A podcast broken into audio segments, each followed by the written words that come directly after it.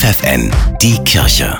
Regional. Für die Region Göttingen mit Steffi Behnke. Die Pfadfinder in Göttingen laden am Sonntagnachmittag zur Aussendung des Friedenslichtes aus Bethlehem in die Godehardkirche ein. Die Feier beginnt um 14 Uhr. Ab Montag könnt ihr dann das Friedenslicht zu euch nach Hause holen. Ihr müsst dazu nur ein Windlicht in die Kirche mitbringen.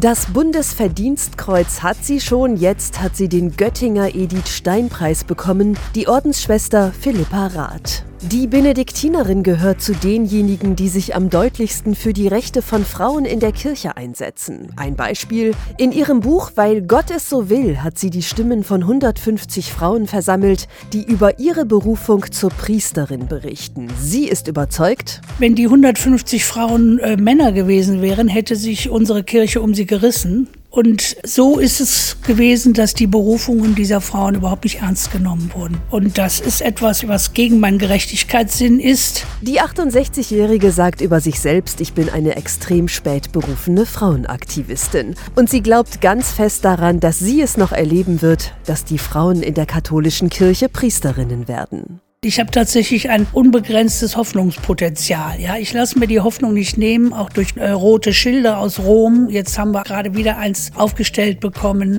Aber das hindert mich nicht daran, weiterzumachen und mir den Mund nicht verbieten zu lassen und Gerechtigkeit einzufordern für die Frauen. Genau für diese Haltung ist sie nun ausgezeichnet worden. Der Edith Stein Preis ist mit 5000 Euro dotiert.